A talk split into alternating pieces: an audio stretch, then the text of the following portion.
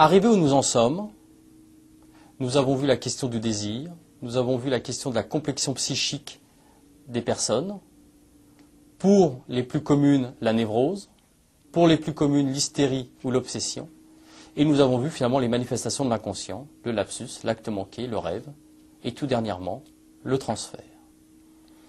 Alors, si on mettait tout cela bout à bout, qu'est-ce que cela pourrait donner Qu'est-ce que cela pourrait faire? Est-ce que lorsqu'une personne développe telle ou telle complexion, finalement, lorsqu'elle va être en position de manager, elle va développer une attitude peut-être différente d'une autre attitude? La réponse est oui. Mais pour bien comprendre cela, il faut faire une sorte de décrochage par rapport au cheminement que nous avons pu mener jusqu'à présent. On va partir d'un point que Freud développe. C'est un de ses premiers livres, nous sommes dans les années 1900 un livre quasiment contemporain du travail sur les rêves, un livre quasiment contemporain de psychopathologie de la vie quotidienne. C'est Freud qui va développer finalement trois essais sur la théorie de la sexualité, où il va nous raconter que nous passons tous par un certain nombre de stades, et que ces stades, parce que nous y restons plus ou moins électivement fixés, eh bien, vont développer ou vont participer à faire que nous allons développer une personnalité différente personnalité qui va ensuite définir ben, des styles de management peut-être également différents. Là aussi, si nous n'y prenons pas garde, si nous ne nous méfions pas assez de nous-mêmes, de se mettre en nous-mêmes qui ne nous appartient pas, qui est notre inconscient, et donc là aussi, il va être demandé de réfléchir à cela.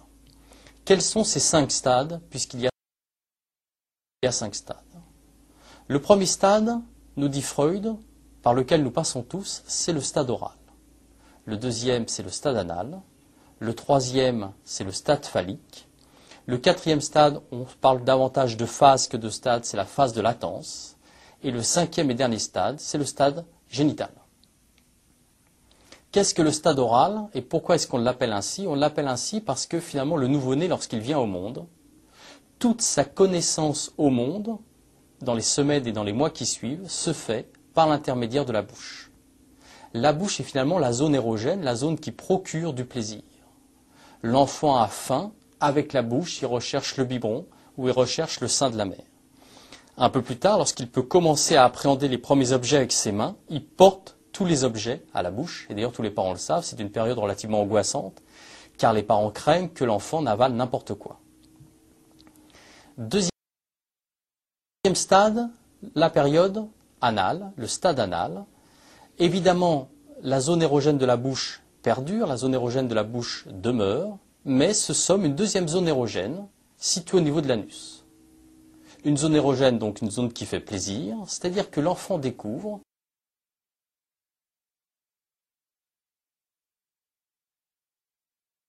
le plus souvent à l'âge où il commence à aller sur le pot, qu'il y a un double plaisir. Un premier plaisir qui est une emprise qu'on peut avoir sur l'autre, en l'occurrence sur la mère, c'est tu veux que je fasse, mais je ferai bien quand j'aurai envie de faire. Et l'enfant découvre à ce moment-là qu'un deuxième plaisir se somme à ce premier plaisir, c'est que plus j'attends, meilleur ce peut être. Troisième plaisir, c'est le stade phallique, un petit peu plus tard, vers 2-3 ans, vers 3 ans, 3 ans et demi, ça dépend également d'un enfant par rapport à un autre enfant l'enfant découvre finalement que bah, ses organes génitaux, s'il les touche, s'il s'assoit d'une certaine manière, peuvent procurer également du plaisir. C'est les premières périodes de ce qu'on a pu appeler, qui avait fait scandale bien évidemment à l'époque, la masturbation infantile. Et ça correspond finalement aussi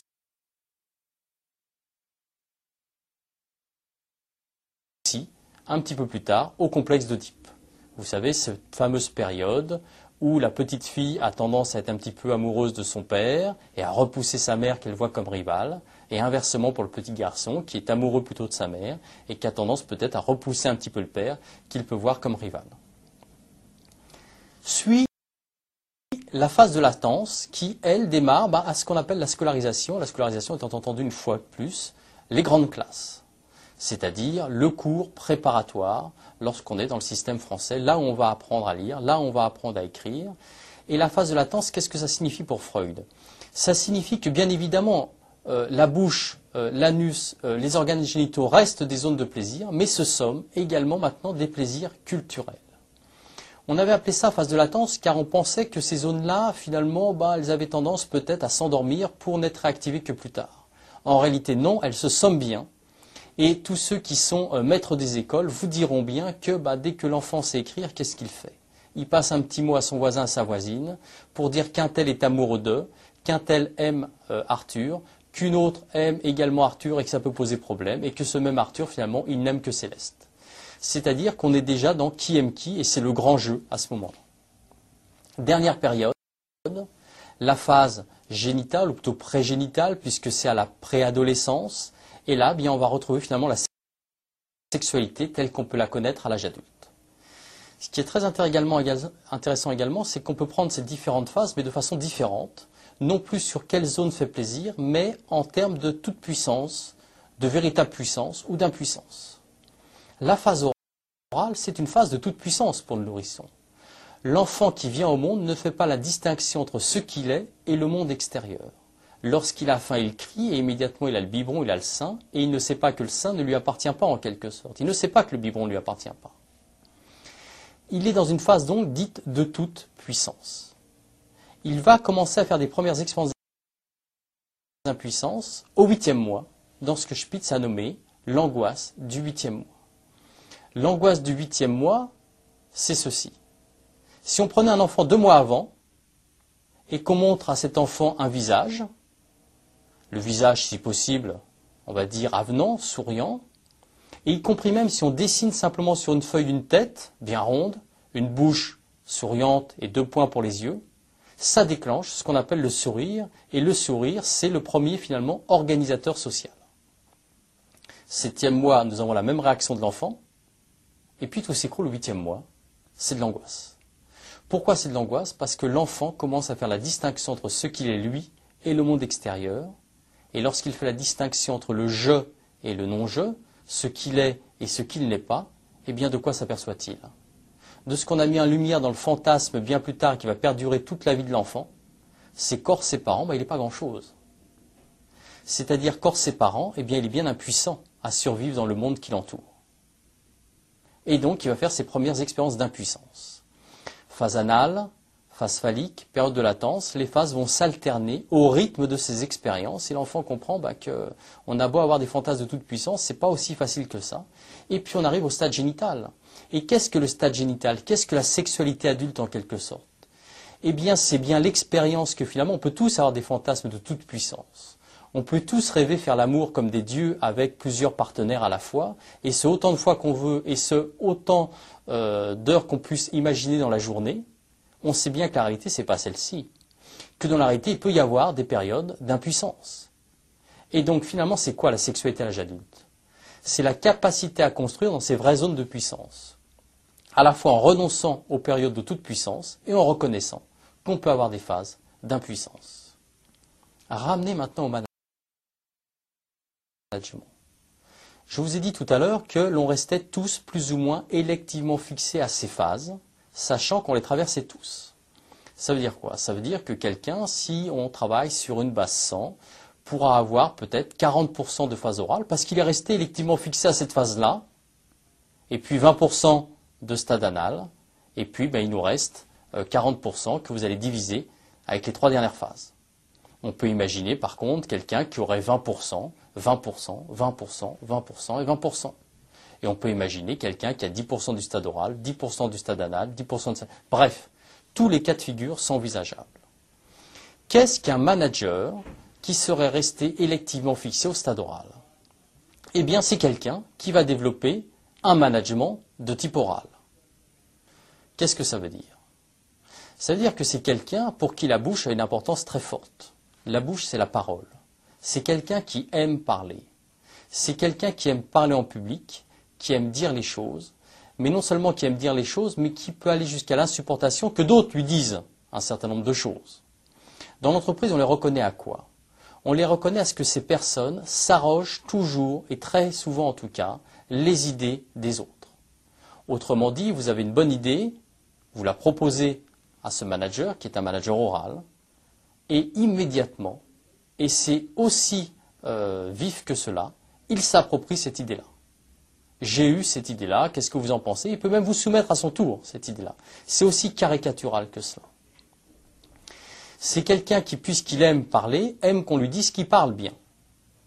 Et ce qui est très intéressant, c'est donc quelqu'un qui n'a de cesse d'être entouré par des gens qui vont lui dire ce que vous êtes bon, c'est formidable, quel beau discours, etc. On se souvient tous des hommes politiques qui ont tous des zélateurs dans leur entourage, que ce soit Mitterrand ou Jacques Lang, régulièrement, aller le féliciter, le congratuler après ses discours, comme s'il s'agissait de la huitième merveille du monde. Plus intéressant, si on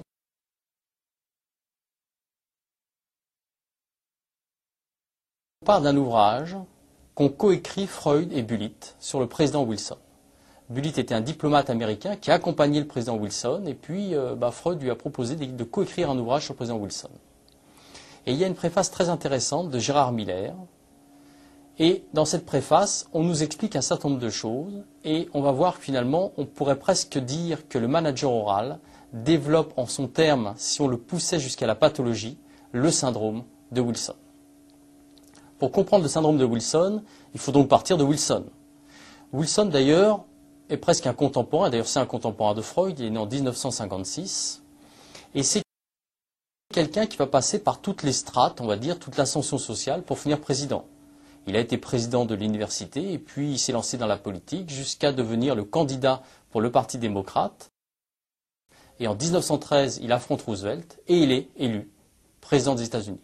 Il sera réélu en 1916 et devra, euh, suite à la guerre et surtout à sa maladie, euh, laisser son mandat, euh, on va dire, en cours. Et en 1920-1921, la maladie va l'emporter en quelque sorte et il va finir exactement comme notre David Elgott que nous avions rencontré tout au début de cette introduction au management. Il va finir fou en quelque sorte. Pour comprendre Wilson, il faut comprendre ses parents.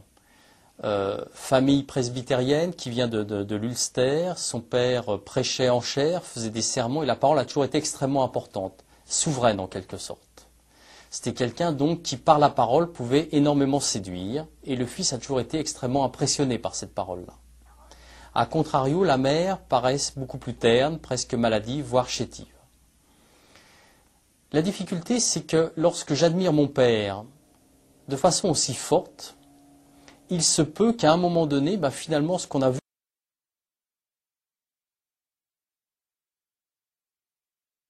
comme le surmoi exige de mon moi des choses qui petit à petit vont devenir impossibles. Autrement dit, tout le problème de Wilson, c'est d'arriver dans le fantasme à se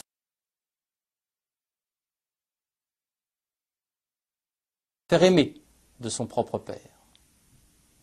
Mais lorsque je me fais aimer de mon père et que je place mon père au-dessus, au-dessus de tout, mais il y a celui-ci qui finalement c'est mon surmoi, puisque je ne suis qu'empli de ce père-là, eh bien, va exiger toujours, toujours davantage. Et quoi que je fasse dans la vie, même mes réalisations les plus objectives, objectives les plus concrètes, vont paraître toujours, finalement, assez ternes pour que ce soit jamais suffisant. Wilson donc devient président des États-Unis et c'est pas suffisant. La pathologie, c'est quoi? Puisque finalement, nous sommes sur une crête extrêmement euh, acérée, il y a un pôle ensoleillé, on voit bien que le manager oral, c'est quelqu'un qui a un surmoi extrêmement important, qui par rapport à son père, on va dire, est en compétition tout à fait intéressante et donc a une ambition extrêmement forte. Et donc il va réaliser de très très grandes choses. Ce sont des entrepreneurs, ce sont de très très grands managers. Simplement c'est une crête, ça veut dire que de l'autre côté, ben, dans l'ombre, il y a la pathologie. Et la pathologie n'est jamais bien loin. Et lorsque je mets mon père au-dessus, au-dessus, au-dessus de tout, au-dessus des hommes, eh bien à un moment donné, j'ai mon père à la place de Dieu. Seulement, vous comprenez bien que si j'élis mon père à la place de Dieu, qui je suis, moi qui suis son fils, autrement que dans nos religions, Jésus-Christ. Et donc, dans l'entreprise, ça veut dire quoi? Ça veut dire que ce sont des personnes qui, le plus souvent, sont entourées de disciples, ce que nous appelons des cercles affectifs. Ce sont donc des gens qui peuvent passer d'une entreprise à une autre entreprise et qui vont emmener avec eux, exactement comme on emmènerait une troupe, un orchestre, un cercle de fidèles. Et puis à ce premier cercle vont s'agglutiner, vont s'ajointer d'autres cercles, mais qui seront toujours un petit peu plus éloignés du centre que je peux représenter en tant que manager oral dans l'entreprise. Et il est quasiment impossible de passer d'un cercle à un autre cercle. Plus intéressant encore au niveau de ce premier cercle fait de fidèles, il y a toujours, toujours un favori. On reconnaît finalement le manager oral à quoi? Faites-le parler de son père. Son père ait été tourneur au président des États-Unis, l'image que ce manager a de son père est extraordinaire. Et il en parle facilement, avec des mots, vous comprendrez tout de suite que le père représente quelque chose sans doute de plus important qu'il ne représente pour le commun des mortels. La deuxième chose à laquelle on reconnaît un manager oral, il a toujours un favori. Ce favori en général pourrait avoir l'âge de son fils ou pas loin. Et ce qui est très intéressant, c'est que le manager oral avec ce favori se comporte de la façon suivante. Il se comporte avec ce favori comme il aurait aimé que son père se comporte avec lui. Autrement dit, pour le favori, rien ne va être trop beau.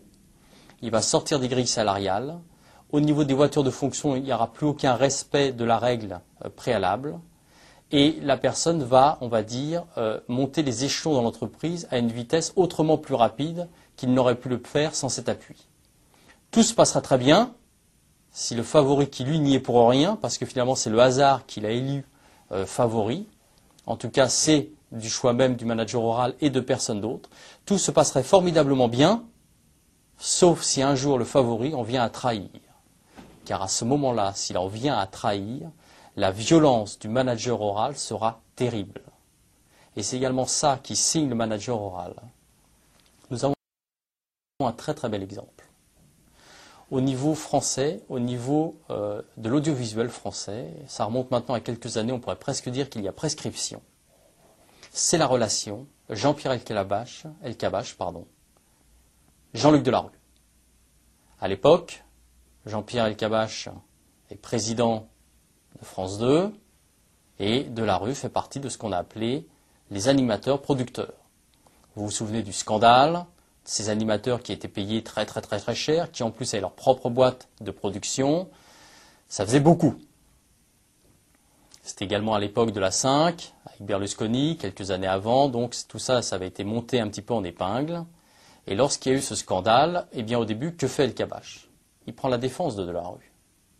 Et il nous dit façon simplifiée, c'est vrai que je le paye très cher, mais regardez tout ce qu'il ramène, sous-entendu notamment en redevance publicitaire. Si on regarde la façon du discours d'El Kabash, comment ce discours a évolué, eh bien au bout de certaines années, ou plutôt simplement de quelques mois, puisque finalement l'affaire s'est traitée assez vite, il en vient jusqu'à parler de complot. C'est intéressant ça. Le complot, ça nous renvoie à quoi? À la paranoïa. La paranoïa nous renvoie à quoi? À cet extrait de l'enfer, où la personne qui est jalouse, elle est surjalouse, elle est maladivement jalouse, elle est pathologiquement jalouse, et elle développe une paranoïa. Et nous avions vu que la paranoïa, à ce moment-là, c'était forcément quelque chose qui avait trait avec l'homosexualité. Et finalement, une non-reconnaissance de son homosexualité latente. Et bien, dans la relation du manager oral au favori, il y a toujours une relation de l'ordre de l'homosexualité. Homosexualité non reconnue, mais homosexualité latente. Non pathologique naturellement, puisque celle-ci peut être de facto. C'est Badinter qui la raconte très très bien, elle qui enseigne à Polytechnique. Ça, c'est pour le manager oral. Nous pourrions continuer. Qu'est-ce qu'un manager anal? Qu'est-ce que ça signifie? On se souvient que l'analité tire ses plaisirs de deux choses. À la fois je fais quand j'ai envie de faire, et plus j'attends, meilleur c'est. Eh bien, dans l'entreprise, ce sont tous ces gens qui ont de l'information et qui rechignent à la donner, qui ne la distillent que lorsqu'ils en ont envie. C'est ça le pouvoir anal, et un manager anal, eh bien, il va se reconnaître à cela, que l'information ne va pas circuler, qu'elle va être gardée par devers soi. Si je veux poursuivre avec le manager phallique, là je peux prendre caricature, et autant on pourrait dire que le manager oral est souvent le propre des hommes managers, le manager phallique, c'est souvent le propre des femmes. Naturellement, ce que je dis ne vaut que pour une partie des femmes managers, étant entendu que l'immense majorité, très certainement, peut manager, on va dire, avec d'autres armes, les armes tout simplement d'être une femme. Le manager phallique femme, quelle est sa complexion? C'est quelqu'un qui le plus souvent n'aurait pas dû naître fille, puisque son père, qu'il se l'avoue ou non, qu'il ne le reconnaisse ou non, consciemment ou inconsciemment, aurait souhaité un garçon. Et toute sa vie durant, cette femme va n'avoir de cesse que de montrer à son père que certes elle n'est pas un garçon, et qu'elle aurait beau faire tout ce qu'elle peut, la nature aujourd'hui ne lui permet pas d'être un garçon, mais pour ressembler le plus possible au garçon, eh bien, elle va essayer de réussir, ou en tout cas de s'approprier, les attributs que représente finalement le symbole de l'homme dans nos sociétés, le pouvoir. Et donc ce sont des femmes qui, le plus souvent, ont une ambition extrêmement forte. Et ces femmes, à quoi les reconnaît-on? Puisqu'il ne suffit pas d'avoir une ambition pour dire que nous sommes plutôt d'une complexion phallique. Ce sont des gens qui, une fois en place, non seulement vont pouvoir dire effectivement, regardez, je suis arrivé et donc je vois au moins aussi bien que les hommes, et en fait c'est un discours fantasmé qu'elles adressent à leur père, tu peux enfin me reconnaître comme tel puisque j'ai ce pouvoir-là. Mais comme finalement les choses ne sont jamais aussi simples, ce sont des femmes qui en plus vont rajouter et vont se montrer extrêmement violentes avec les hommes avec qui elles travaillent, jusqu'à non seulement les dénigrer, jusqu'à non seulement les humilier, mais jusqu'à tout simplement les émasculer, avec un discours très cru, et pour simple exemple, du type ils n'en ont même pas. Autrement dit, ce sexe que tu me reproches, toi, mon père, de ne pas avoir pour marquer le fait que je suis un garçon, reconnais que c'est pas grand chose, puisque d'abord moi j'ai tous les attributs symboliques que la société met à ma disposition, le pouvoir, je suis donc meilleur qu'eux, et en plus, regarde eux, finalement, ils n'en ont même pas. La phase de latence, pour un manager, c'est quoi? On a vu que ce sont des plaisirs qui s'organisent sur la culture, qui quelque part ont tendance à laisser de côté les zones érogènes plus physiques. Et donc, bien, c'est quelqu'un qui, le plus souvent, a peur du contact physique avec ses collaborateurs, avec ses subordonnés, avec ses employés ou autres salariés. C'est quelqu'un qui va manager dans une forme de tour d'ivoire et qui, entre lui et les autres personnes, va utiliser tout un tas de choses. Ces choses-là, ce peut être, eh bien, tout simplement les grilles les grilles d'évaluation, mais toujours plus compliquées les unes que les autres. Ce n'est pas un homme de dossier pour autant. L'homme de dossier, c'est le manager anal. Il a l'information, il ne la distillera que lorsqu'il le souhaitera.